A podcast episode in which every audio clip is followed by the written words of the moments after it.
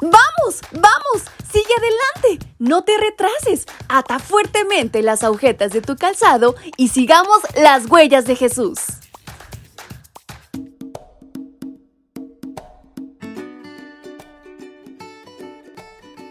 Muy buenos días chicos y chicas, ¿cómo están en esta mañana? Su amiga Fabi les acompaña y les da la más cordial bienvenida a este su devocional para menores y adolescentes.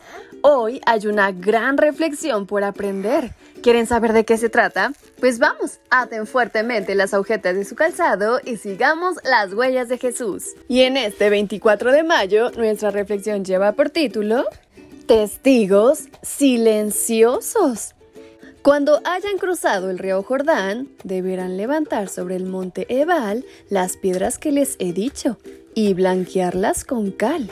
Libro de Deuteronomio capítulo 27, versículo 4.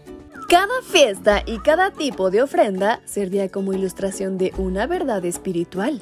Asimismo, tenían el propósito de suscitar preguntas en los niños, de tal forma que formularlas a sus padres iban a aprender de forma práctica lo que Dios quería revelarles. En este contexto podemos entender mejor los siguientes versículos. Cuando algún día sus hijos les pregunten qué significan estos mandatos, leyes y decretos que nos ha ordenado el Señor nuestro Dios, ustedes le responderán. Nosotros éramos esclavos del faraón en Egipto y el Señor nos sacó de allí con gran poder. Una palabra clave en Deuteronomio es recordar para Dios era muy importante que Israel ejerciera la memoria para prevenir el desastre nacional. A todos les convenía recordar el éxodo. Dios los animaba a hacer memoria de la peregrinación por el desierto y cómo los había traído hasta la frontera victoriosamente. Por lo tanto, otra forma de lograr ese propósito eran las piedras, que servían como memorial. Un lugar a donde la gente podía acudir a leer los principios generales de la voluntad divina.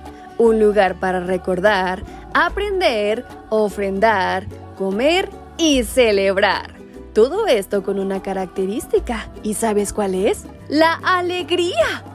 Por otra parte, Moisés escribió todas las instrucciones que Dios le dio en un libro llamado la Torá, pues era posible que la comunicación oral se olvidara o se transgiversara. Así la enseñanza original de Dios se iba a preservar de generación en generación.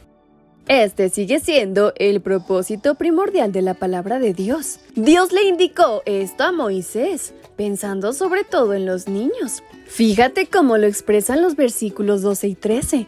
Todo el pueblo deberá reunirse, tanto los hombres como las mujeres y los niños y los extranjeros que vivan en sus ciudades, para que escuchen la lectura de la ley y aprendan a respetar al Señor su Dios, y pongan en práctica todo lo que se dice en ella. Así los hijos de ustedes que nada saben de ella podrán oírla y aprenderán a respetar al Señor su Dios durante toda su vida en el país que ustedes van a ocupar después de cruzar el Jordán.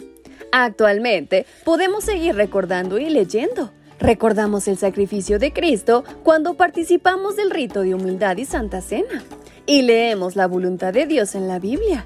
Todo esto para que nunca olvidemos cómo Dios nos ha conducido y cuál es nuestro destino eterno con Jesús. Así que no lo olvides y tenlo muy presente día con día. Y con estas palabras en mente es como nos despedimos de nuestra reflexión. Su amiga Fabi les envía un fuerte abrazo y desea que tengan un muy bendecido día. ¡Hasta pronto!